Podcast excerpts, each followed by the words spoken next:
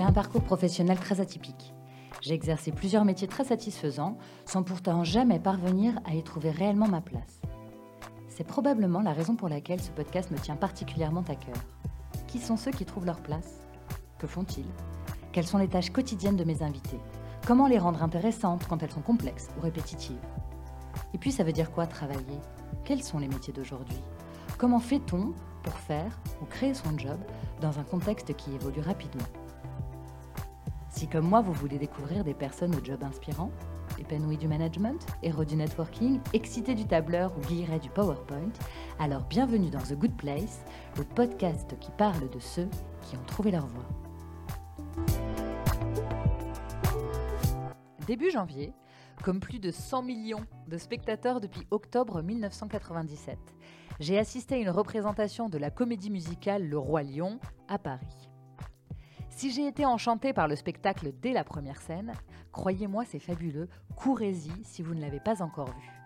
J'ai également été fascinée par le chef d'orchestre qui dirigeait les musiciens. Ce chef d'orchestre, conducteur, comme il aime à le dire, c'est Dominique Trottin. Et j'ai eu la chance qu'il vienne me raconter son parcours, sa passion pour la musique et son ouverture d'esprit. S'il œuvre aujourd'hui sur la scène de Mogador, c'est aussi l'un des rares chefs d'orchestre français qui officie sur les scènes françaises et internationales. De la Traviata à Carmen en passant par Faust, Così fan tutte ou Macbeth, Dominique est partout où son envie le guide. Je me suis toujours demandé ce que signifiaient ces gestes, comment les musiciens faisaient pour les déchiffrer, quels étaient ces codes, qu'est-ce que ça faisait de guider un orchestre symphonique en entier et qui étaient ces hommes et ces femmes en queue de pique qui donnait des ordres à tous ses musiciens. Si, comme moi, vous pensez à Louis de Funès dans les premières scènes de la Grande Vadrouille quand on vous dit chef d'orchestre, alors vous êtes au bon endroit.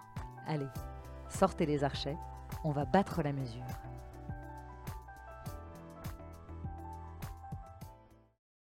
Bonjour Dominique. Bonjour et bienvenue au Tête Mogador. Ah bah merci, merci. Je suis très contente d'être là. J'ai presque un peu le trac. Non. Ouais, écoute, c'est presque un rêve d'être avec un chef d'orchestre. Pour moi qui ne suis pas musicienne du tout. Et puis dans un temple euh, de la comédie musicale comme euh, Tête Mogador en plus. En plus. Donc je suis extrêmement, extrêmement contente. Tu es le chef d'orchestre de la comédie musicale du Roi Lion. Euh, donc, qui joue à Mogador depuis un certain temps. Ça fait combien de temps On a commencé le 11 novembre. Voilà. On joue jusqu'au 31 juillet et on est parti pour jouer une deuxième saison. Bon, une grosse aventure qui démarre, quoi. qui, a ah, déjà, qui, s'est installée. Le Roi Lion est un, c'est un, un, monument, vraiment. En préparation, c'est deux ans de préparation pour faire les castings, pour mettre en place la production. C'est énormément de travail en amont. Et puis au quotidien, après, une fois l'exploitation du spectacle commencé, on continue à travailler. D'accord. Alors, on parlera du Roi Lion tout à l'heure. Est-ce que tu peux me donner pour toi la définition du métier de chef d'orchestre? Quand on me pose cette question, j'aime souvent je rencontre des enfants quand on fait des animations scolaires, etc. On pose souvent cette question-là, mhm. et j'aime à répondre que je préfère la définition anglaise du mot qui dit conductor, euh, parce que le mot chef euh, implique une hiérarchie. Oui.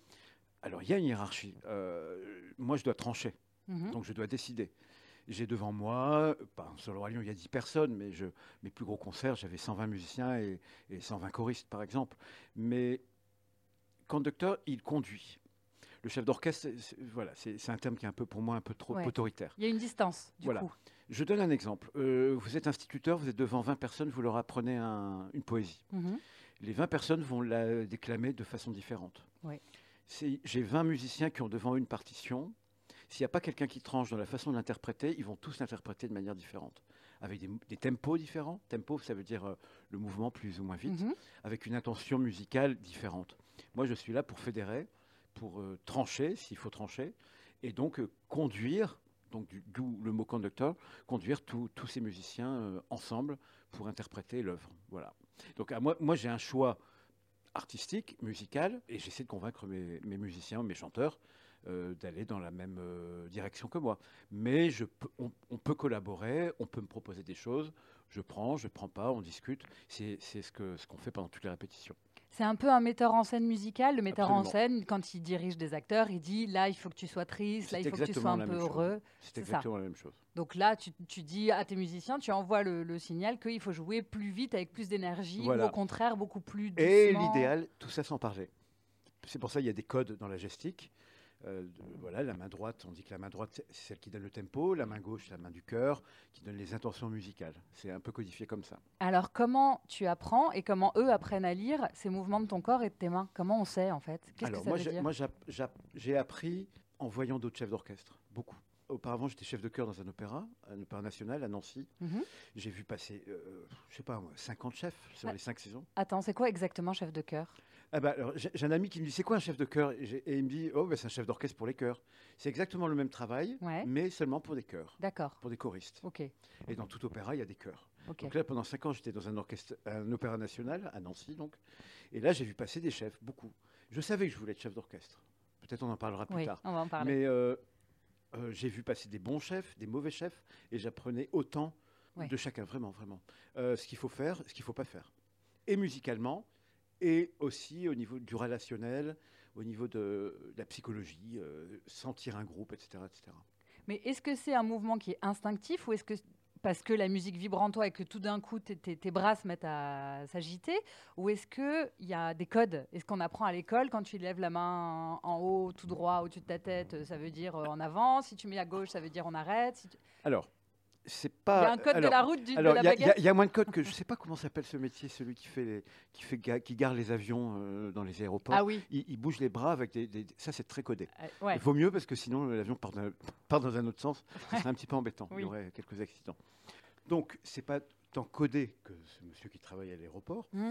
mais il y a quand même des, des, gestes indispensables. Vous dirigez, vous savez la musique est codifiée, des mesures à deux temps. La valse c'est à trois temps, une mesure à quatre temps, cinq temps, six temps, sept temps. Le premier temps, au début d'une mesure, c'est 1, 2, 3, 1, 2, 3. Le premier temps, 1, doit toujours tomber en bas. Donc vous levez le bras et le 1, c'est moment, c'est dommage, là on ne voit pas l'image, mais les gens peuvent imaginer. 1, je baisse le bras. D'accord. Donc tu pars avec le bras en l'air au moment où tu dis 1, le bras est en je Je respire, le bras est en l'air. 1, j'ai baissé mon bras. 2, si on est en valse, à droite. 3, je remonte. Et le 1 suivant, eh ben, je redescends puisque mon, mon bras est en haut. D'accord. donc ça, tout ça, c'est-à-dire battre la mesure, c'est des gestes. Euh, bon, alors après, chacun a ses codes à sa façon, on personnalise. On peut faire des plus petits gestes, des plus grands gestes, des gestes un peu plus mous, ça c'est selon les chefs. Mhm. Mais ce, code du premier temps qui doit tomber en bas au moment du premier temps, ça c'est universel. Donc le premier temps, euh, quoi qu'il en soit, tombe en bas. Je, précise que chaque geste, est, selon le, chef, euh, peut être personnalisé, euh, sa façon de diriger. Mon instrument, c'est le corps. Donc on n'a pas tous les mêmes gestes, etc. Mais ces codes-là sont quasi obligatoires pour, être clair dans, dans la battue. En revanche, la main gauche, elle n'est pas codifiée. Si, si, je veux exprimer quelque chose, c'est avec mon geste, un autre chef en fera un autre. Ça, c'est évident, euh, on n'apprend pas ça. Donc le geste, donc ça, les temps dont tu viens de parler, pour la valse par exemple, ça tu l'apprends au conservatoire ou à l'école de... Il euh, y, a des profs de direction d'orchestre. Ouais. Euh, alors, il y a deux écoles. Moi, j'ai pris quelques cours de direction d'orchestre. J'ai surtout pris quelques stages de 15 jours avec un très grand chef d'orchestre qui s'appelle Pierre Dervaux, mhm. qui était un modèle pour moi, qui a créé plein d'opéras français. Euh, qui a très bien connu Francis Poulain, qui, était pour moi un immense compositeur, qui a travaillé avec Stravinsky, qui a travaillé, qui s'appelait Pierre Dervaux. Et j'ai, honnêtement, je, ne veux casser personne, mais j'ai beaucoup plus appris en deux fois 15 jours avec ce monsieur qu'avec des gens qui donnent des cours au conservatoire, parce qu'il avait l'intelligence justement de ne pas imposer une gestique à ses élèves, et on pouvait diriger comme on voulait. Lui nous aider dans le basique, etc. Mais après, ils ne nous imposaient pas une gestique particulière. On n'était pas des robots, des profs de direction d'orchestre qui nous imposent quand même de diriger un peu comme des robots et souvent de diriger comme eux. D'accord. D'accord. Je ne vais pas plus loin parce que voilà, euh, chacun, est, chacun est libre d'avoir le cursus qu'il veut. Moi, j'étais pianiste dans un opéra. J'ai toujours voulu faire de l'opéra, donc euh, et, de et, du théâtre. Mhm. Donc, j'étais pianiste dans un opéra. Après, je suis parti chef de chœur à l'Opéra de Nancy, comme je vous ai dit, où là j'ai vu beaucoup de, chefs d'orchestre. J'ai fait quelques stages de direction d'orchestre, j'ai pris quelques cours quand même de direction d'orchestre. Et après, il bah, faut se lancer, quoi. C'est ce qu'on appelle une carrière à l'allemande. En, Allemagne, les chefs d'orchestre lyrique et de théâtre ont souvent fait ça, plutôt que les conservatoires. Évidemment, j'ai fait les conservatoires pour les, matières dites intellectuelles, le solfège, l'histoire de la musique, l'analyse musicale, l'harmonie, etc. Il y a des matières intellectuelles que vous devez avoir euh, pour avoir une base solide de connaissances musicales et pour euh, justement partager et conduire vos musiciens. Il faut avoir quand même un bagage et euh, une culture musicale quand même évidente outre l'instinct et le, l'expression musicale, ça qui, qui s'apprend pas. Vous l'avez, vous l'avez pas. Vous en avez une bonne, une mauvaise. Ça, c'est, c'est indiscutable. On peut pas, on peut pas trancher. Euh, un bon musicien peut être un bon musicien pour quelqu'un et un mauvais pour un autre. Mhm. Il y a mille façons, tellement de façons d'interpréter la musique que ce jugement n'est pas universel. Qu'est-ce que tu as euh, euh, compris en premier que tu voulais être Chef d'orchestre ou musicien, instrumentiste? Je suis issu d'une famille de musiciens, de très bons musiciens amateurs, autant mon père que ma mère. D'accord. Et jouer quoi, et Du piano, tous les deux. D'accord. Donc très vite, j'ai fait de la musique, comme mes trois frères et sœurs. Comme le sport. Mes parents nous ont obligés à faire ces deux disciplines. Et puis au bout d'un an si ou deux ans, si on accrochait, on accrochait. Euh, mon, frère a failli être footballeur professionnel, par exemple. Voilà. ma sœur a arrêté très vite la musique parce qu'elle n'aimait pas. Si elle fait de la danse quand même. Je t'embrasse, Béatrice, si tu m'entends. Euh, et moi, donc, j'ai très vite accroché à ça. Et à, disons, 2-3 ans après, vers 8-9 ans, c'était le 1er janvier, 11h du matin, sur euh, France 2. À l'époque, Antenne 2, peut-être pas encore à l'époque, c'était encore l'ORTF, c'était la deuxième chaîne. Il y avait, hyper précis comme euh, souvenir. Oui, oui, oui j'avais 8 ans. Mais c'est un rendez-vous qui est tous les ans et qui continue. C'est en direct de Vienne, en Autriche, oui. le concert du Nouvel An. D'accord. Et je vois Herbert von Karajan diriger. Mhm qui, était, euh, qui est une légende de chef d'orchestre, eh ben, j'ai dit euh, à ma maman et mon papa, c'est ça que je veux faire. Quoi. Et donc mes parents m'ont dit, oui, bien sûr, bien sûr, bien sûr. Voilà. Donc j'ai cette chance-là euh, de, d'avoir su très très vite ce que je voulais faire. Bon, après, ben, il faut travailler, il faut des rencontres, il faut de la chance. Et voilà. D'accord. Donc à 8 ans, tu fais déjà du piano Oui. Euh, tu vas au conservatoire? Oui, je suis, du Nord, donc je, je, suis en. Dès le collège, euh, mes parents m'ont mis en, classe à horaire aménagé. Vous avez quasiment toutes les après-midi qui sont libres pour aller au conservatoire. Donc vous avez moins certaines heures de, de, certaines matières, vous en avez moins, et vous allez au conservatoire tous les après-midi, quasiment tous les après-midi. Euh, donc à partir de la sixième. Et là, j'étais de plus en plus sûr que je, que, que je voulais être musicien professionnel, oui vers, vers 14-15 ans, c'était mon choix était définitif. Alors, bon, je ne vais pas me comparer à Billy Elliot, qui voulait faire la danse, son papa ne voulait pas. On a tous, quand même, j'en parle souvent avec d'autres artistes, on a tous un, même un côté Billy Elliot. C'est-à-dire que nos parents peuvent être un peu réticents au départ. Après, il faut se battre. J'ai dû aller jusqu'au bac, alors que moi, je voulais arrêter avant pour me professionnaliser plus vite. J'ai fait plaisir à mon papa. Je suis allé au bac. Mhm. Euh, une anecdote, le jour de mon bac, j'ai pris tous mes cours, je les ai, pris je les ai mis dans le jardin, et j'ai fait un feu de camp avec. Enfin, j'ai tout brûlé. et j'ai dit à mon papa, maintenant, tu me laisses faire de la musique. Voilà. Est-ce que tu regrettes d'avoir passé ton bac? Non, pas du tout.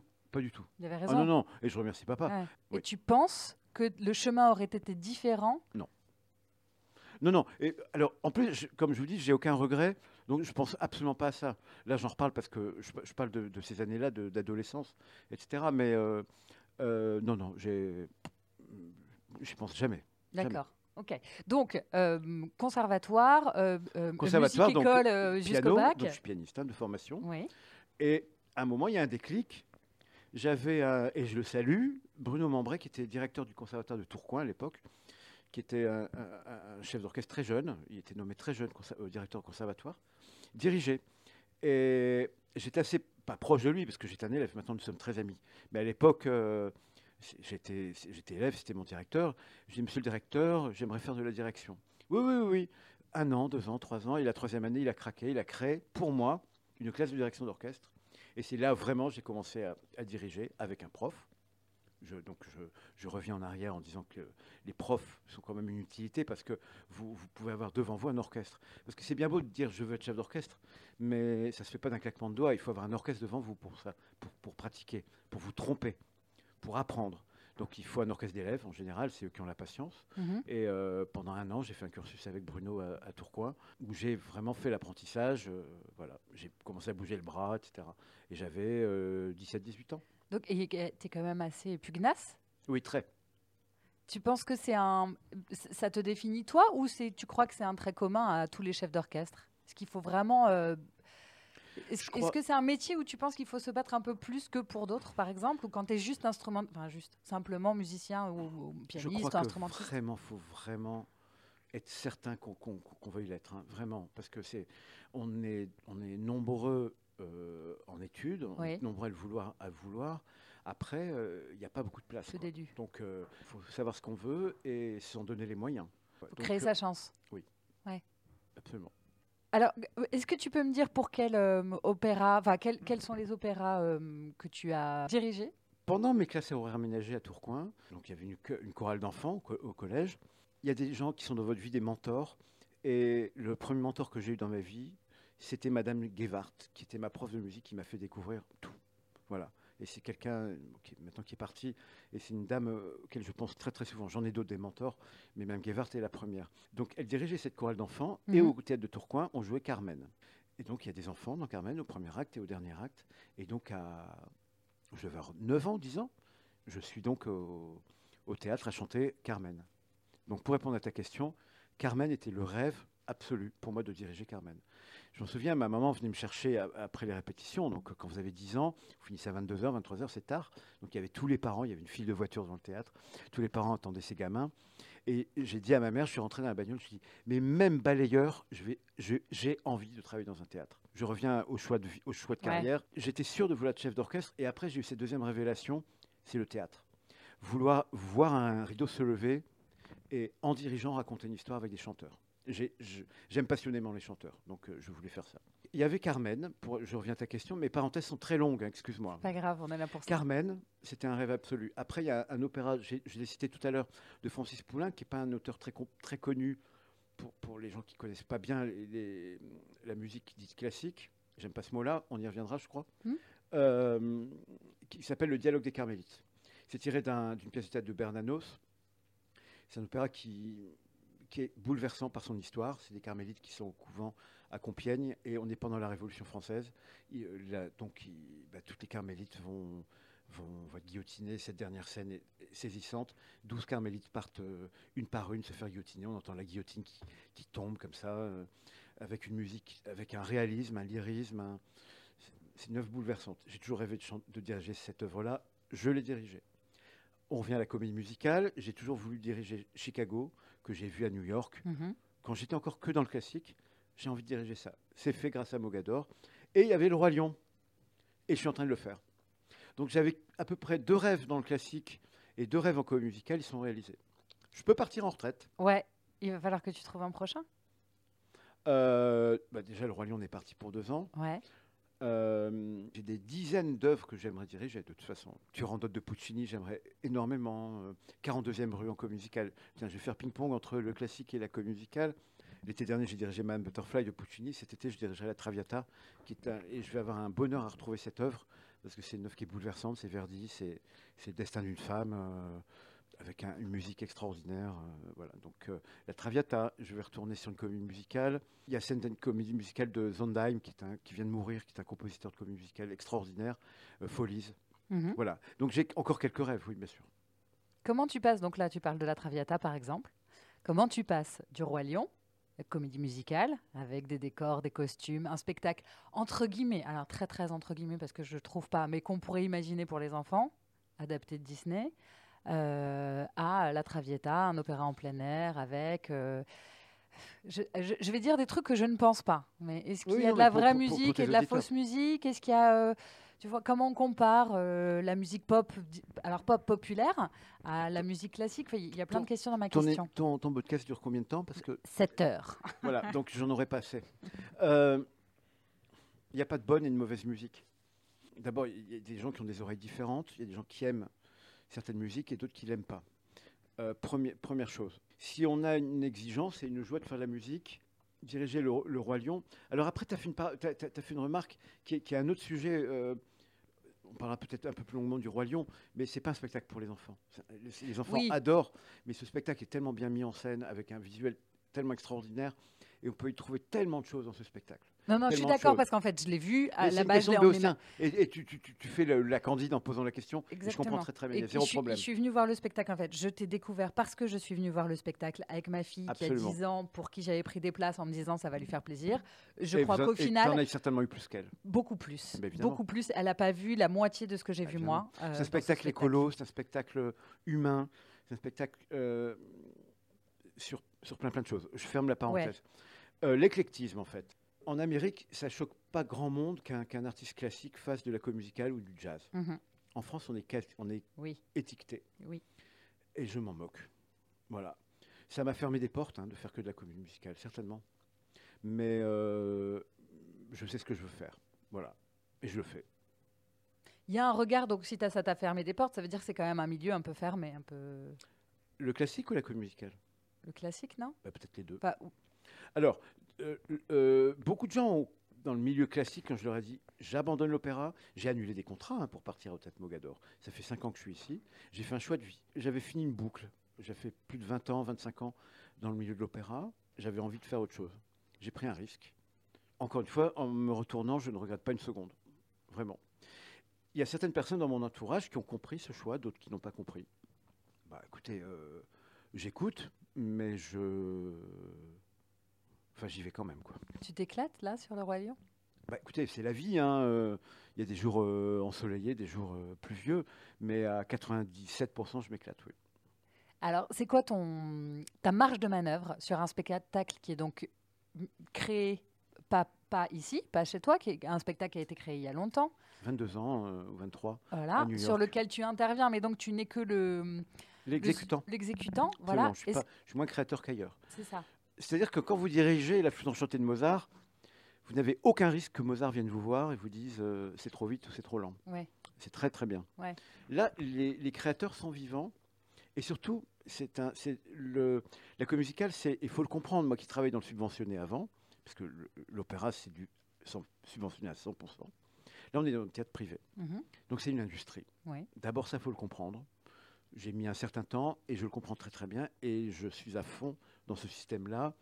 On fait du divertissement, il faut remplir les salles, il faut savoir comment divertir les gens. Il y a des clés pour ça. Et Disney, c'est vraiment le faire. Oui. Voilà, ils ont, ils ont, ils ont des, des trucs, il y a des ficelles. Attention, si artistiquement le spectacle est mauvais, avec, vous pouvez avoir les plus belles ficelles qui soient, le spectacle ne fonctionnera pas. Le Roi Lion, la matière première est extraordinaire. La musique d'Elton John, de Lebo pour les mhm. chansons africaines, et d'Hans Zimmer pour toutes les musiques qui sont pendant les dialogues. Hans Zimmer qui est devenu maintenant un des plus grands compositeurs de musique de film, qui a été lancé par le Roi Lion. Euh, la matière première donc artistique, le livret, l'histoire, la manière dont Julie Taymor, la, metteuse en scène, a, mis en scène ce spectacle, avec ses influences de danse euh, asiatique, la beauté des costumes, l'Afrique, le, la terre, la, famille, le, pouvoir, l'argent, enfin tous ces thèmes-là euh, sont réunis dans ce spectacle. L'enfance, quand même, mhm. le divertissement, la joie. Il y a tous ces thèmes. Moi, je, pourrais citer 30 adjectifs pour définir ce spectacle, euh, avec des, paradoxes aussi dans le choix des adjectifs, parce qu'il y a tout dans ce spectacle. Il y, a, la lumière, il y a la noirceur, il y a, enfin, il y a tout. Euh, la matière première est bonne, donc avec les ficelles et les codes obligatoires pour l'entertainment, ce qu'on appelle le divertissement, euh, j'ai pas de frustration, je reviens à ta question, à, respecter les codes qu'on m'impose. D'accord. Donc j'ai une marge de manœuvre, elle est légère, c'est-à-dire qu'ici le spectacle est en français. Donc on a travaillé sur une adaptation française avec Stéphane. Toi, tu as travaillé dessus sur les textes? Avec Stéphane Laporte. Alors Stéphane Laporte a il y a 13 ans, il y a déjà eu tête, euh, le Roi Lion Tête Mogador, donc c'était déjà lui. Donc j'étais pas encore là. Mhm. Mais euh, quand on crée une comédie musicale, moi les précédentes que j'ai fait ici, j'ai énormément travaillé sur Ghost, sur Grease et sur le Fantôme de l'Opéra. Euh, il y a énormément de travail avec l'adaptateur. Ma marge de manœuvre, elle est là, auprès de mon superviseur américain, qui va me dire oui, mais là, en anglais, c'est plus vite. Je dis oui, mais la langue française impose une, une prononciation, une prosodie plus lente. Ça, c'est ma marge de manœuvre. D'accord. Elle existe. Il y a un petit stress avant ce rendez-vous là. Euh. Si vous avez des arguments euh, et si vous expliquez clairement pourquoi vous désireriez, vous voyez, j'ai employé le, le, j'ai pris tous mes gants là. Hein. Euh, plutôt cette couleur-là que celle-là, ce, mouvement, ce tempo-là plutôt qu'un autre. S'il argumentait, il acceptera. Et ça se passe toujours très très bien ça. Donc du coup, là sur le Roi Lion, tu es plus conducteur? Tu es vraiment conducteur? Oui, euh, je suis conducteur. Un exemple, par exemple, là, quand je dirigeais Chicago, un jour, le, spectacle a duré 1 minute 20 ou 1 minute 30 de plus que d'habitude. Mhm. Alors on n'est pas au chronomètre, enfin on est au chronomètre. Hein. Je dirigeais Chicago et euh, tous les soirs, après le spectacle, on a, on a un meeting, une réunion, où chaque chef de département, la musique, les lumières, les éclairages, les maquillages, on fait un briefing du spectacle, comment ça s'est passé. Et il y a la régisseuse ou le régisseur qui nous dit le spectacle a duré tant. Et le spectacle a duré une minute vingt de plus que d'habitude. Mhm. Il y a une marge, etc. Mais là, une minute vingt, c'est beaucoup. Oui. Et euh, le lendemain, mon superviseur américain, qui reçoit les show reports, lui à New York, Rob Bowman, que j'embrasse, qui, est devenu vraiment un, formidable ami, m'a envoyé un mail, il me dit pourquoi le spectacle a duré une minute 20 de plus. et je lui ai expliqué. Je lui ai dit, bah, on était en matinée-soirée, c'était un samedi. Euh, donc on, on, fait deux shows, on, joue un 15h et un 20h. La chanteuse, euh, une des chanteuses était fatiguée. Elle, est venue dans ma loge me demander d'être un peu plus lente euh, le soir parce qu'elle était fatiguée. Et il m'a dit, OK, il y a zéro problème, mais mets-le dans le show report pour que je ne réagisse pas. Voilà. Donc... pour dire à quel point tout est surveillé, en fait. Il n'y a pas de, a pas de place pour l'erreur. Si vous allez voir le Roi Lion à, Londres et que le lendemain vous venez à Mogador, vous devez voir le même spectacle. Vraiment. D'accord. Avec un casting différent, donc le spectacle sera différent par l'atmosphère. Ici, euh, quand nos superviseurs américains sont venus inspecter la semaine dernière le spectacle, ils ont dit ce show ici est très spécial. Alors en anglais, special, c'est moins péjoratif que chez nous. C'est très spécial. Chez eux, ça veut dire très spécifique, très, très coloré. Donc Yann, et, et, on le revendique, c'est notre fierté, je dois le mhm. dire, avec toute l'équipe artistique ici, ce show est très spécial à Paris parce qu'il y a un casting qui est très frais, parce que, vous savez, à Londres, il joue depuis 20 ans. Mhm. Donc, effectivement, ce n'est pas le même casting, heureusement, depuis 20 ans, parce que le petit jeune, euh, il y a 20 ans, il serait, il serait plus très jeune maintenant. Mais il y a quand même une espèce de, de, routine qui se fait. Ce spectacle ici se fait depuis 5 mois, il y a zéro routine. On a toujours une fraîcheur. Oui, il y a une énergie folle. Donc, donc euh, il y, a ça. Mais on doit respecter la, la matière première qui est là qui est cette musique et, cette production extraordinaire. D'accord. Donc pas de frustration pour toi d'être enfermé dans des codes et dans et de toute façon, le spectacle n'est jamais pareil. On est très dépendant du public, vous savez. Le public nous donne des vibrations qui, vont nous, nous faire vibrer peut-être plus un soir qu'un autre. Le public est très différent, par exemple, le mardi et le mercredi que le samedi, parce que le samedi, il y a beaucoup plus d'enfants. Donc les rires ne sont pas aux mêmes endroits les applaudissements, quand il y a des enfants, s'applaudit moins parce qu'ils ont des petites mains. c'est fascinant. Hein. Donc euh, le spectacle n'est pas le même le mardi que le samedi, par exemple. Il faudrait faire des pas des études, mais euh, c'est évident que le spectacle est différent, euh, n'est jamais le même, en étant le même. C'est des choses que le spectateur ne ressentira pas, mais que nous on ressentira. Oui, parce que tu es là tous les en jours. En plus, il y a une chanteuse qui, une chanteuse peut être moins en forme qu'un autre, autre, soir. Il y a un danseur qui peut qui peut être euh, un peu malade, donc qui est remplacé. Donc euh, moi, visuellement, j'ai quelqu'un de différent sur scène. Le spectacle n'est jamais pareil.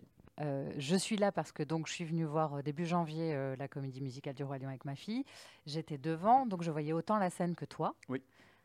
Je t'ai vu t'agiter beaucoup. J'ai vu une énergie, une vibration folle qui moi me parle énormément parce que la musique fait, fait vibrer mon corps en permanence. et j'ai vu surtout une complicité avec les musiciens. Donc il y a euh, avec les percussionnistes. Avec les percussionnistes qui, sont, dans les loges sur les côtés. Dans les loges sur les côtés qu'on voit. Donc je voyais des regards entre eux et toi. Donc eux ils sont en haut, toi tu es en bas au niveau de la au niveau de la scène juste devant. Et j'ai en fait j'étais étonnée parce que j'avais l'impression justement que pour moi le chef d'orchestre euh, il est un peu alors vieux et antipathique. Il est un peu Louis de Funès dans La Grande Vadrouille. J'allais le dire. C'était très bien. C'était très bien. Tu fais bien. C'était très mauvais. C'est ma référence. Hein. Il y a une distance. on a l'impression qu'il y a une distance, que c'est une personne qui vient, voilà. Et en fait, en, te voyant là, d'abord, j'ai peu vu de chef d'orchestre euh, travailler dans ma vie. Donc c'était un peu la première fois que je m'en rendais compte et je me suis dit, mais en fait, pas du tout. Il faut forcément qu'il y ait un lien avec les musiciens pour que ça passe, pour il faut qu'il y ait un, une complicité évidente, quoi. Et donc en te voyant comme ça, je me suis dit bah, bien sûr. Et donc j'avais envie que tu me racontes ça, comment ça se passe, c'est quoi ton lien avec eux? La première chose que je dis aux musiciens quand je les vois, je regarde l'orchestre devant moi, selon comment la, je ne parle pas que du roi lion, je parle en, extrêmement général. Je m'installe à mon podium, je regarde les musiciens. S'il y en a un que je ne vois pas dans les yeux, parce qu'il est mal installé, parce que son pupitre l'empêche de me voir, je le fais changer de place. Je veux voir les yeux de tout le monde.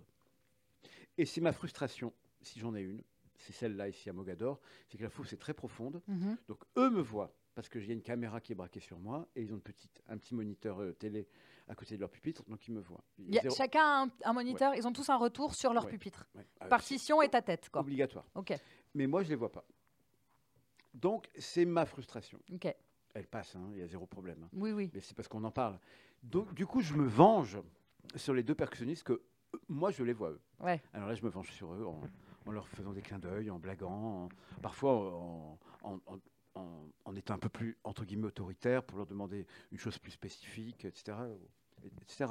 Mais le contact visuel est très très important. Et tu n'as certainement pas vu certaines choses, mais avec les chanteurs, j'ai énormément de contact aussi. Alors ça, je ne l'ai pas vu parce que du coup, j'étais devant, mais sur le côté, donc je ne voyais pas le, ton rapport à la scène.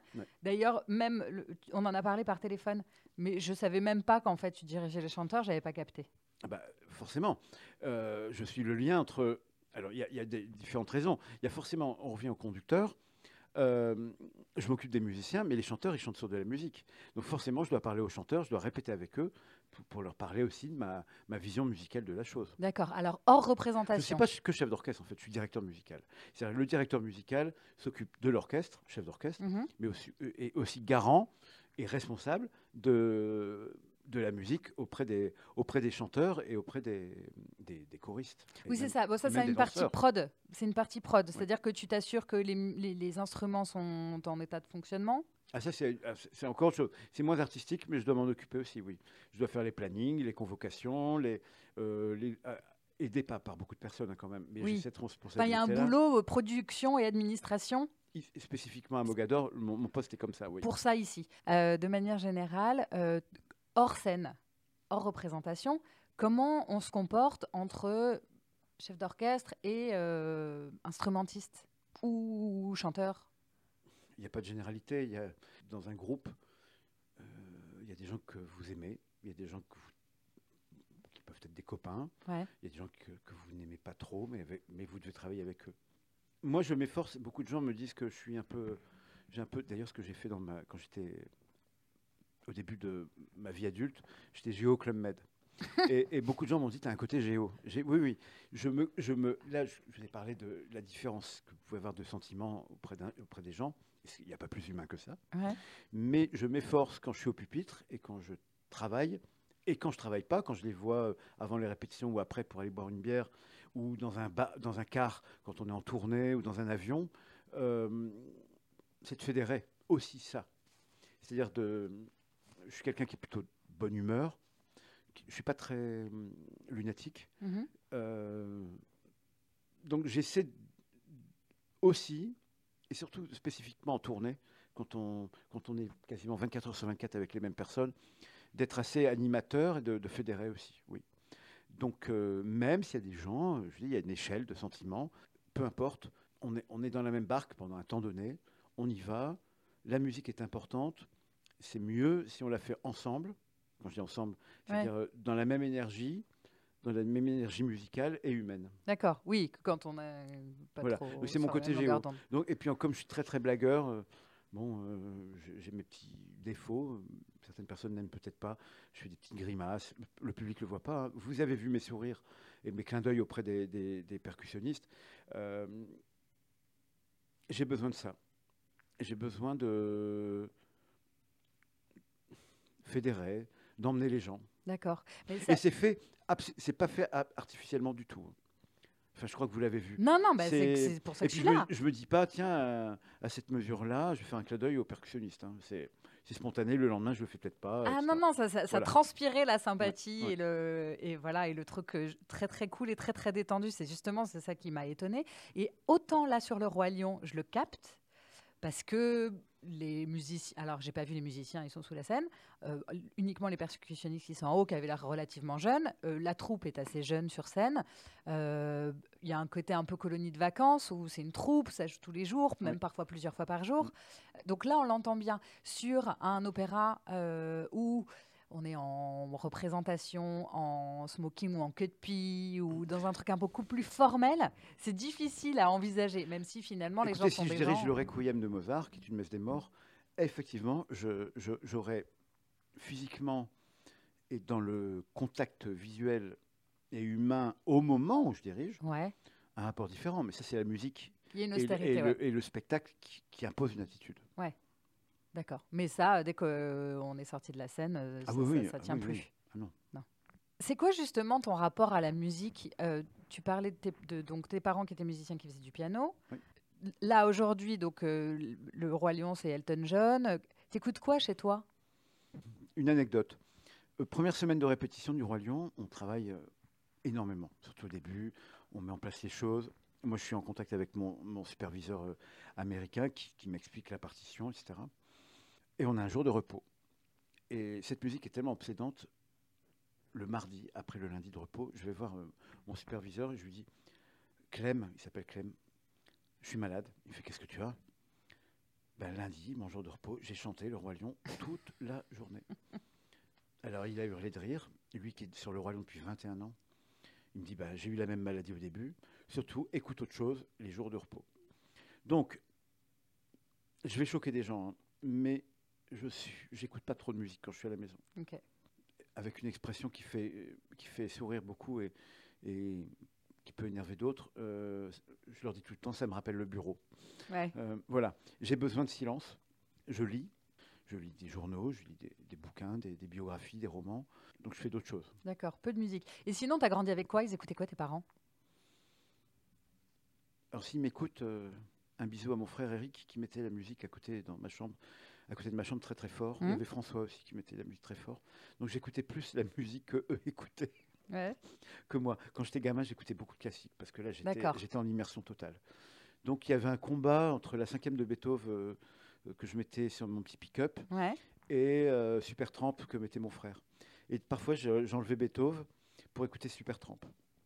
Donc, j'écoutais Supertramp, Barbara, Michel Fugain, qui m'a beaucoup marqué quand j'étais gamin. Voilà, puis il y, en a mille autres, mais voilà.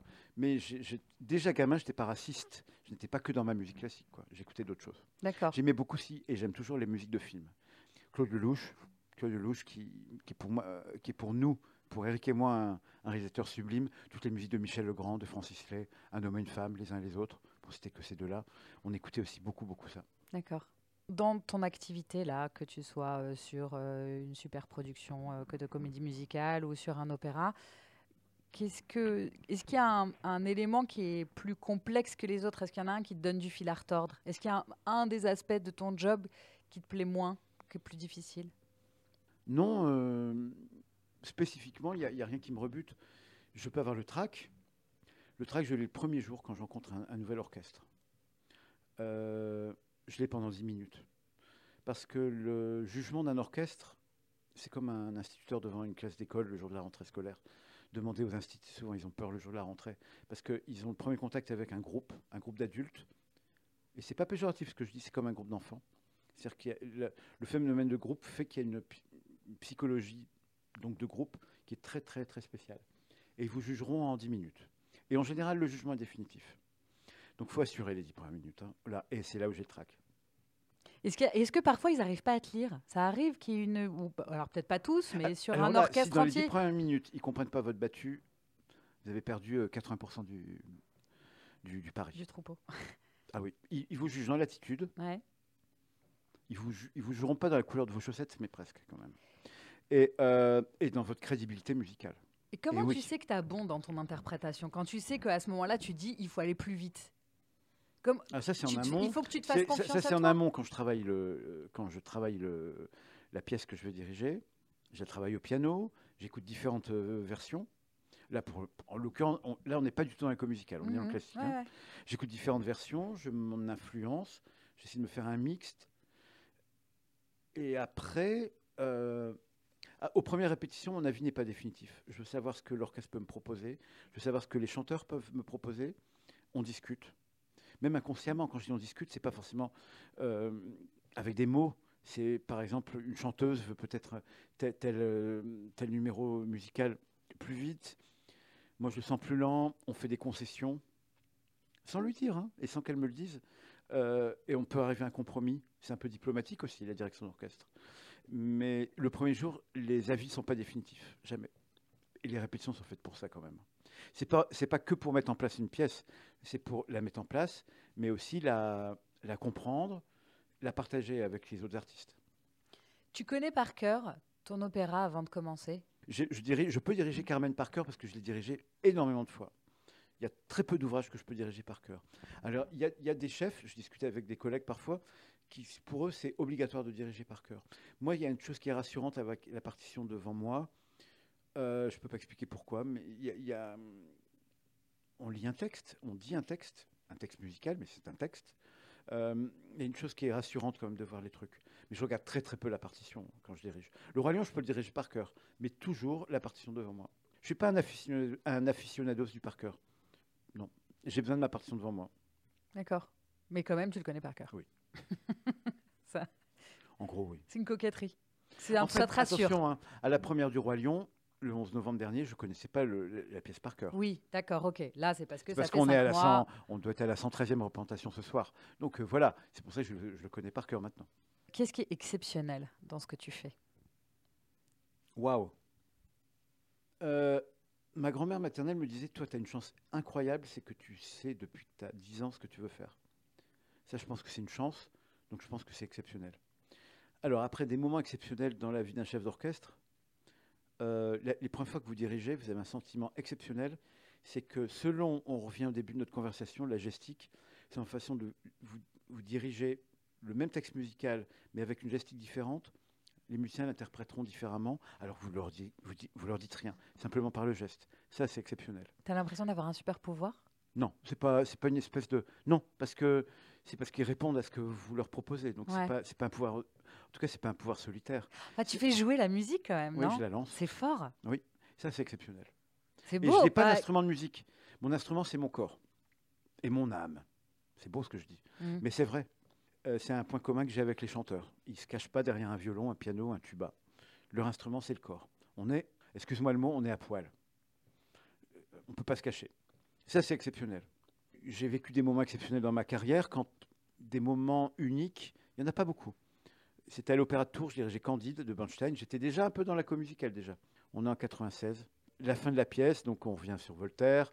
C'est Voltaire mis en mhm. musique. Hein.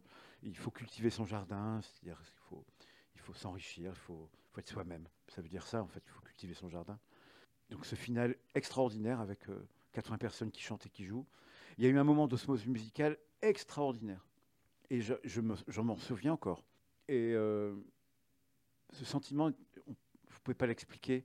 C'est que, c'est que du ressentiment. C'est pas palpable, c'est pas mesurable, mais c'était une émotion très vive, très violente. J'ai même arrêté de, de diriger pendant deux, pendant deux secondes. J'ai arrêté. J'étais submergé par cette émotion. Euh, ça, c'est exceptionnel. Et, ça, à ce moment-là, euh, on imagine ce que ça veut dire. en tout cas, moi, ça me parle beaucoup. Pour toi, les musiciens l'ont ressenti comme toi. En fait, ah cette vague, elle a happé tout le monde. Ah non, non, non, mais j'en suis persuadé à 4000% D'accord, ok. Parce qu'ils m'en ont parlé après. Oui.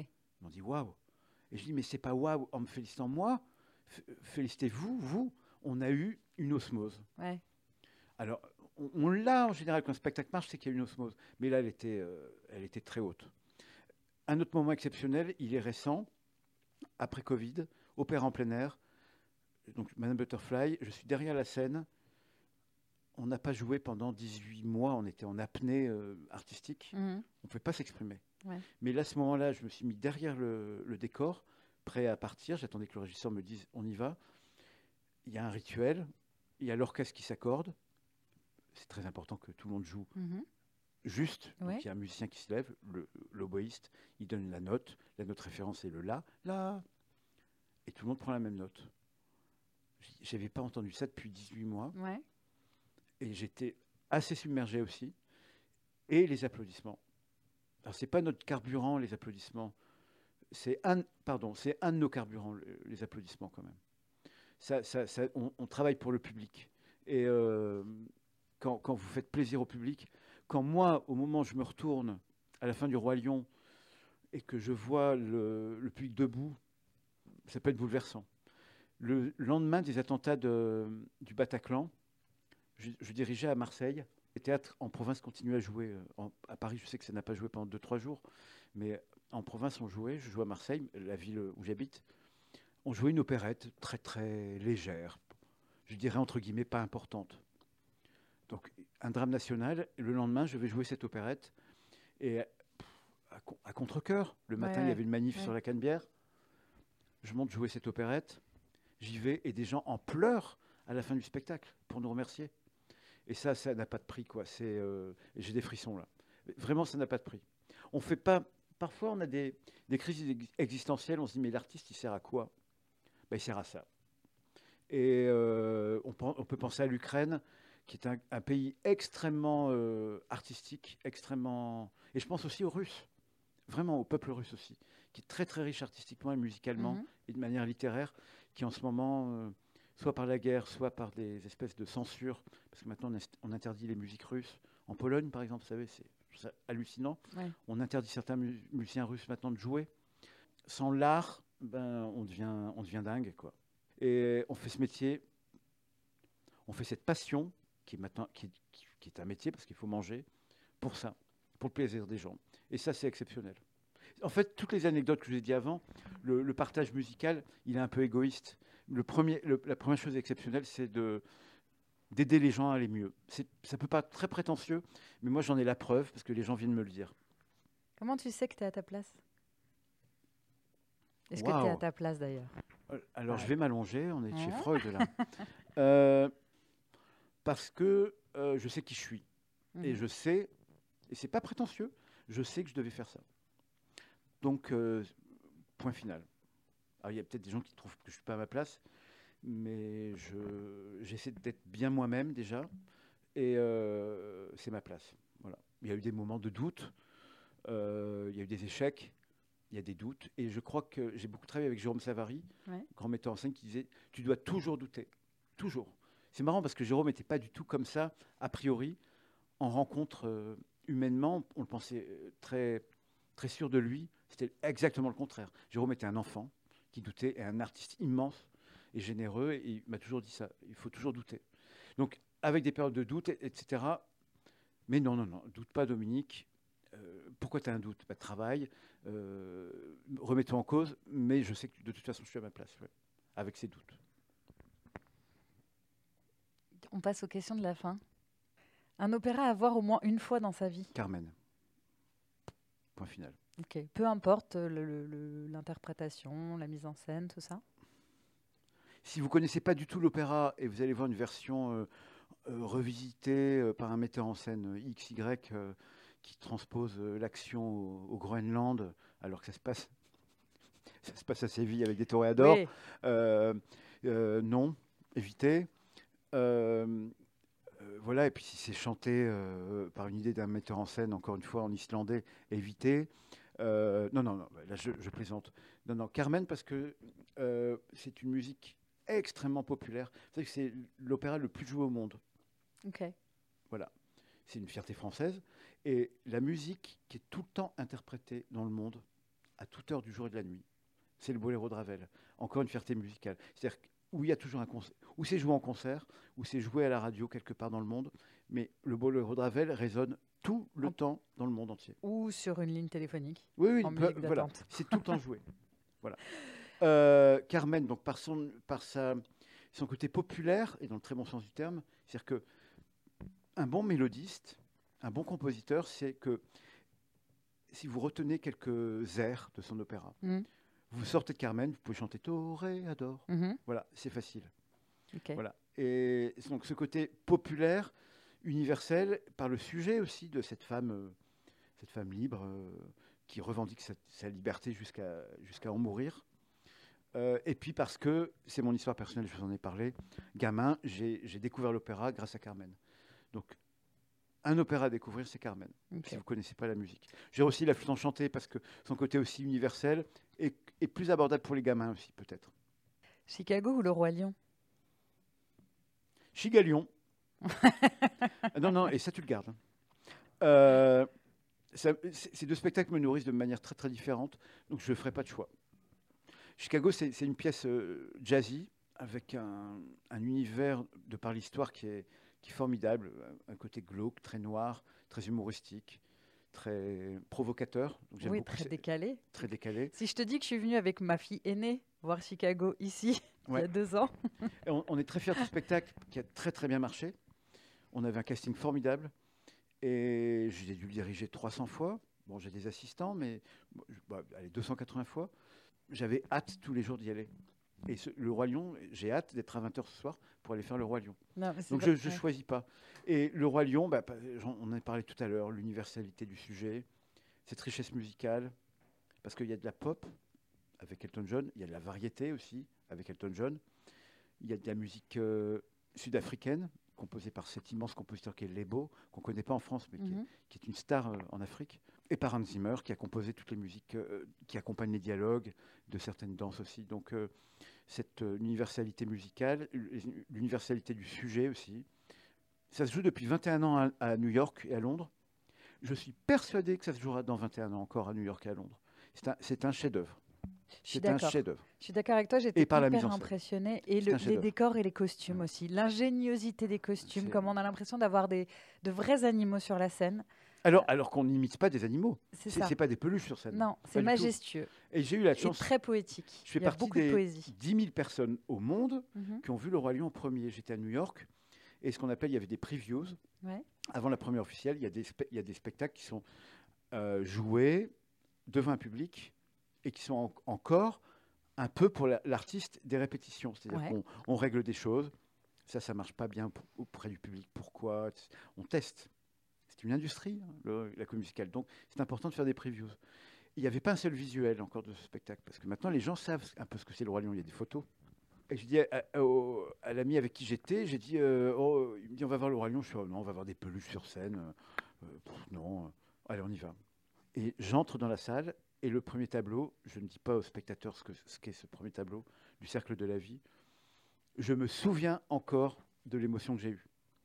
Et tous les soirs, tous les soirs ici à Mogador, je me retourne pour regarder la réaction des gens.